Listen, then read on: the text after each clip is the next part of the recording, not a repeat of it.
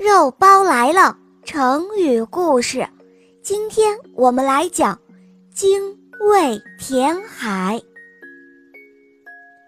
传说在很久以前，炎帝有一个女儿叫女娃，炎帝很喜欢她，经常带她到东海去游泳。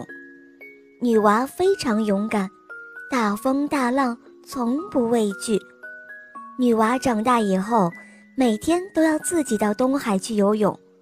有一天，他不幸被大海淹死了。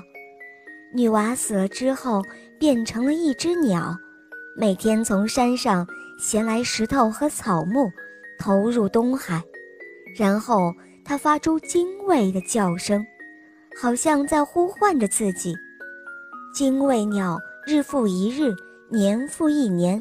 顽强不息，坚持不懈，决心要把东海填平。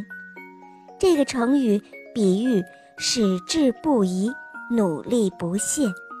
后人常以“精卫填海”这个成语来比喻深仇大恨，立志必报，或者比喻不畏艰难险阻，矢志不移的坚毅决心。精卫。古代神话中的鸟鸣，精卫衔来木石，决心填平大海。旧时比喻仇恨极深，立志报复；后来又比喻意志坚决，不畏艰难。